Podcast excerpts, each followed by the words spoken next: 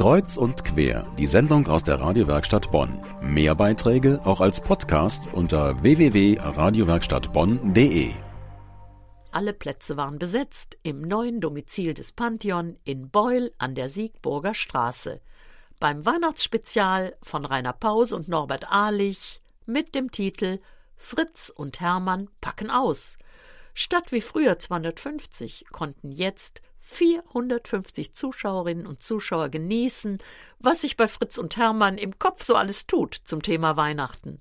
Die Stimmung war wie früher und wie immer bombig, und Fritz und Hermann singen fröhlich vom Jesuskind und seinen Träumen. Das Jesuskindchen in der Krippe treibt, ja, ist toll von einer Welt, wo man zusammenhält. Zusammenhält, natürlich. Straßenbahn verteilt. Die Straßenbahn versucht, ja. Und wo die Welt den Menschen, ja, Beautiful. Beautiful, was soll ich sagen? Im neuen Domizil in Beul auf dem Gelände der Schauspielhalle herrscht offensichtlich rundum Zufriedenheit. Mein Name ist Stefan Ohm, ich bin der Pianist von Fritz und Hermann alias Rainer Bause und Norbert Ahlich. Und ich finde, das neue Pantheon hat einen ganz eigenen Charme. Äh, viele werden das alte vermissen mit einer gewissen Gemütlichkeit, aber dieses hier hat einen großen loftartigen, faszinierenden Charakter mit ähm, nackten Backsteinwänden, tollen, ähm, ja, viel mehr Platz und auch, finde ich, einer sehr künstlerischen Atmosphäre.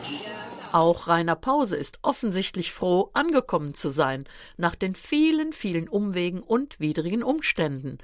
Angekommen zu sein, auch auf der anderen Rheinseite. Ja, sagen wir so, also mir gefällt es erstaunlich gut. Ja, aber man traut es sich ja kaum zu sagen. Und auch das Publikum ist hochzufrieden. Sehr gut, wir sind sehr also, zufrieden, haben das erste Mal die neue Halle gesehen und sind ganz begeistert. Mehr Luft, mehr Raum und gut zu erreichen mit dem Bus, so sieht es aus für das Pantheon, umgezogen nach Beul. Die alte Haltestelle Schauspielhaus in der Siegburger Straße heißt jetzt in der Busanzeige Pantheon.